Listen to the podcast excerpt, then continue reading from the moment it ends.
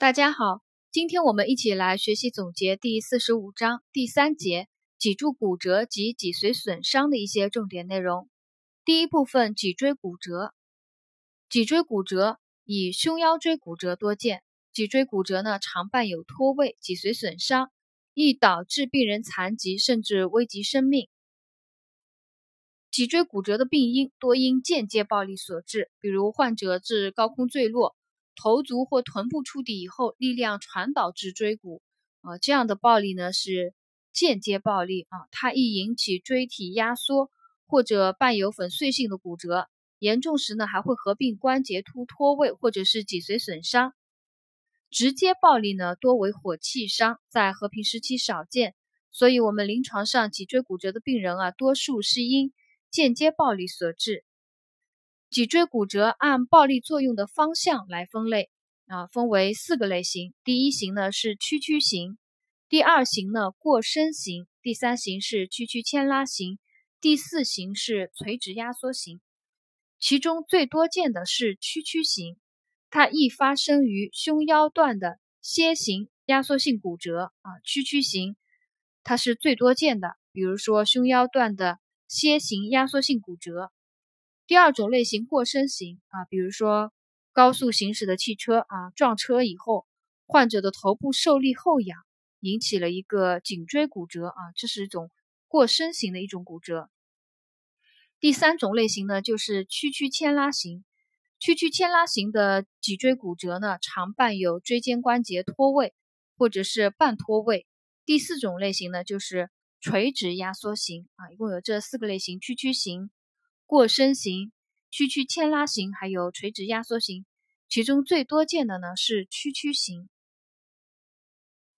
脊椎骨折病人的临床表现：患者局部疼痛、肿胀，脊柱活动受限，骨折处的棘突有明显的压痛和叩击痛。胸腰椎骨折的话，常有后突畸形。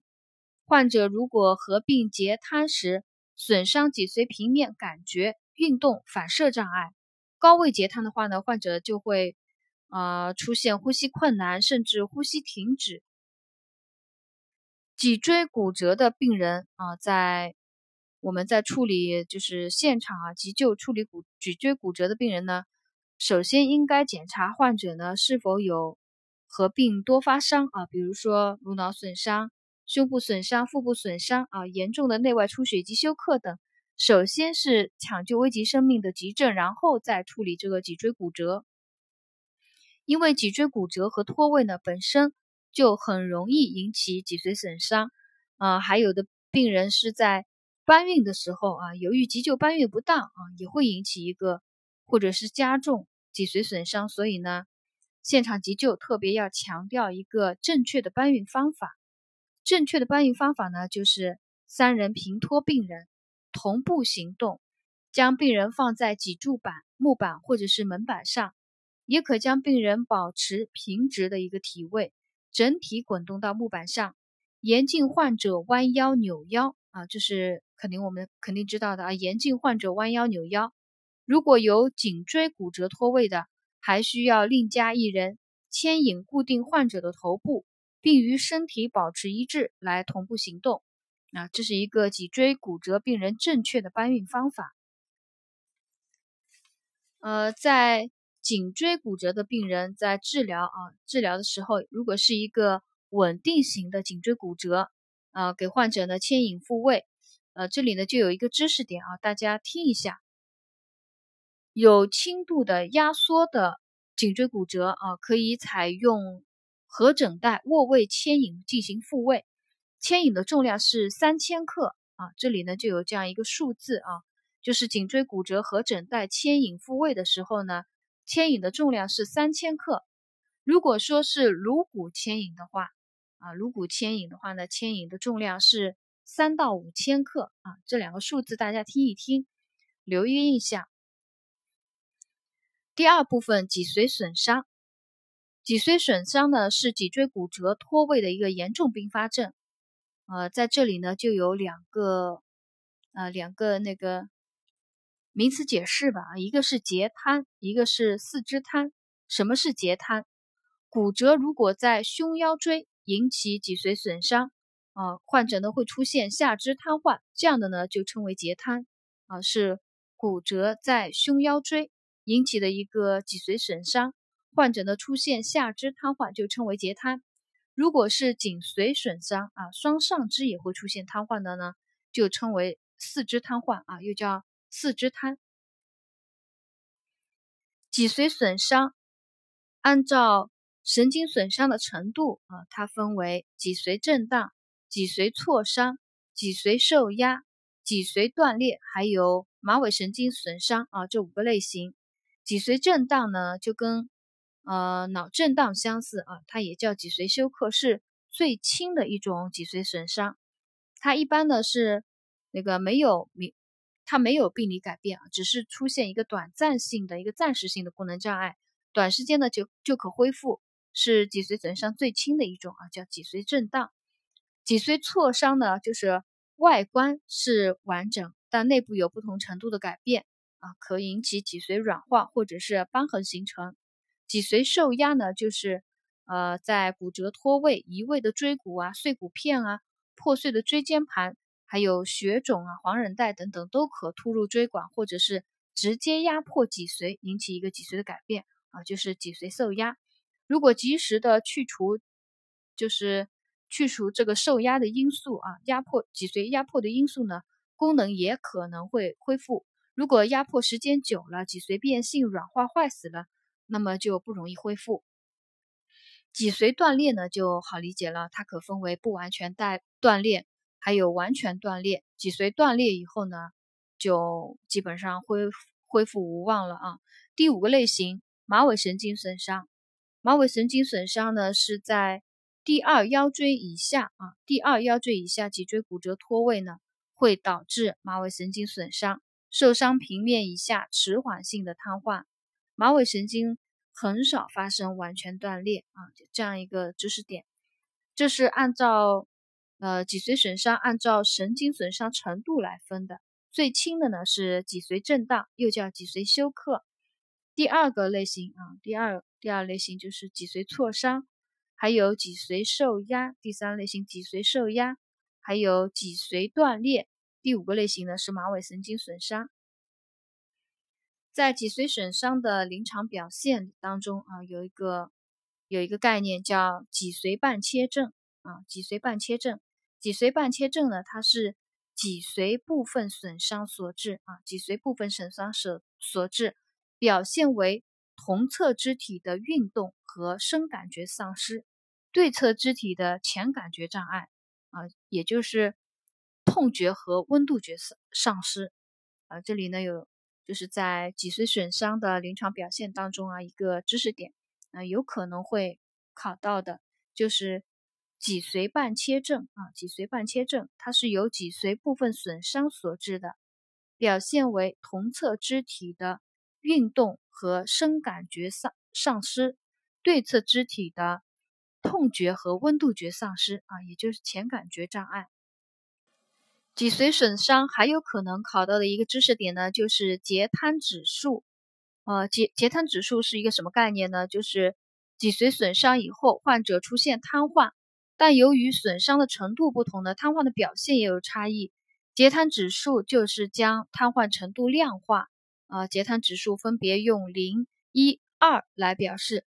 零呢就代表没有或基本没有瘫痪，一呢代表功能部分丧失，二则代表完全或者是接近完全瘫痪。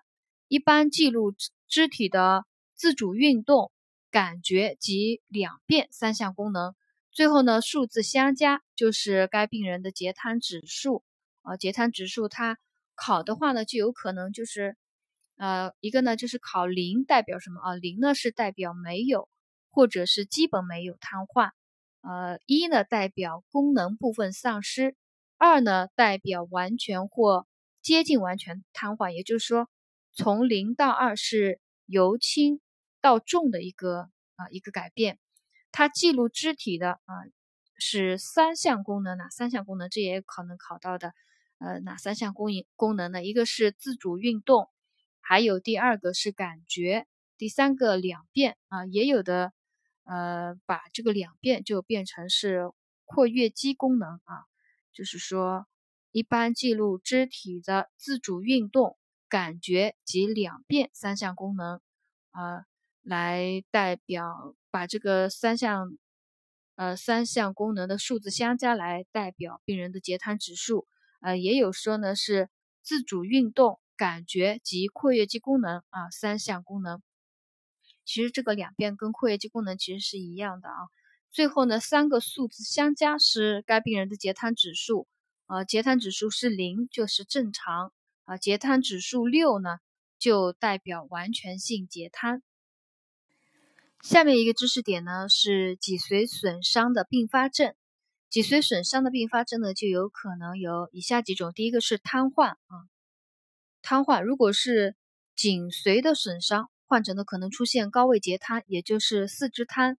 如果是胸腰椎损伤的呢，可能导致截瘫啊。一旦发生瘫痪呢，就做好患者瘫痪后的一个护理。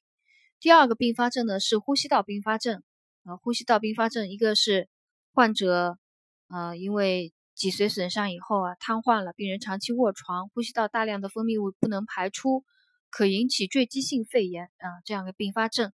还有的呢，就是引起呼吸衰竭啊，这样一个呼吸道并发症，这是因为呼吸功能呢，它是由肋间肌和膈肌两组肌肉来完成的。一旦呃颈髓损伤以后，肋间肌的功能完全丧失啊，那么呼吸就主要是靠膈肌的一个运动来维持。膈肌它是由膈神经来支配的，膈神经呢，它又是由颈三四五来组成的。呃，如果说患者是第一二颈椎啊骨折、颈髓损伤，那么病人肯定立刻死亡了。如果说是第三四五啊第三四五颈椎骨折、颈髓损伤的，那么膈神经会受影响，那么膈肌运动啊也会呃消失啊功能丧失，病人也会很快死亡。但是如果说是颈髓呃颈髓三四五以下的那个。颈髓损伤，那么病人可能会存活下来，呃，但是由于颈髓损伤以后水肿等病理变化，也有可能会影响到膈神经中枢，而慢慢的出现呼吸功能衰竭，啊，所以这个颈髓损伤的病人，他的呼吸道并发症就有可能一个是坠积性肺炎，还有一个是呼吸功能衰竭，啊，是严重的一个并发症。第三个并发症呢是泌尿系感染，还有结石，啊，这是因。括约肌功能障碍、排尿异常，还有是啊长期留置尿管以及长期卧床、骨质脱钙、尿中钙盐增加，导致泌尿系结石的形成啊这样一个并发症。第四个并发症呢，皮肤压疮啊，这个不难理解。还有体温异常啊，如果颈髓损伤以后，体温调节功体温调节中枢功能丧失的话啊，病人可以出现体温过高或者是体温过低。还有患者长期卧床，胃肠功能受抑制，可能并发腹胀和便秘啊啊，这是一个就是脊髓损伤以后并发症啊这样一个知识点，有可能并发瘫痪啊，有可能并发坠积性肺炎、呼吸功能衰竭，还有泌尿系感染、结石、皮肤压疮、体温异常、腹胀、便秘啊等等。脊髓损伤病人的治疗啊，首先是妥善固定啊，防止脊髓进一步损伤。其次呢，就是解除脊髓受压啊。第三步，减轻脊髓水肿。减轻脊髓水水肿的方法呢，就有运用激素治疗啊，地塞米松静脉滴注，或者是甲泼尼龙啊冲击疗法，还有脱水利尿啊，甘露醇静脉滴注，高压氧氧的那个治疗，尽早应用，效果就越早应用的效果就越好。脊髓损伤的一个护理呢，啊，护理的内容就相对比较简单了，心理护理、生活护理，啊，还有饮食护理，啊，都是一些常规的内容。呃，体温异常的护理，如果说高热的，那么就是物理降温、药物降温，啊，降低室内的温度，冷却补液的液体，指导患者多饮水。如果患者体温过低，那么注意保暖，提高室温，啊，物理升温，啊，等等。如果患者并发了截瘫，那么要做好截瘫并发症的护理。呃，首先做好呼吸道的护理，指导患者呢深呼吸、有效咳嗽、翻身拍背，可雾化吸入抗生素、地塞米松或米蛋白酶，以以利痰液排出啊。必要时呢，吸痰，呃，应用呼吸机进行辅助呼吸等等。如果有气管切开的呢，那么做好气管切开的护理。截瘫病人呢，还要做好泌尿系统的护理啊，特别是做好留置尿管的护理啊。有留置尿管的护理呢，是很基础、最基础的啊，我们在这里就不展开说了。还要鼓励病人多饮水啊，预防泌尿系的感染和结石。呃，同时呢，做好皮肤护理啊，预防皮肤压疮的关键呢，就是间歇性的解除压迫。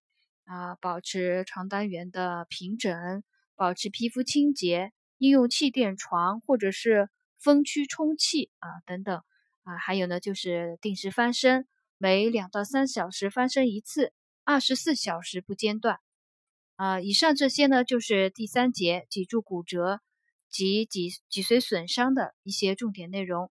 我们今天呢就总结学习到这里。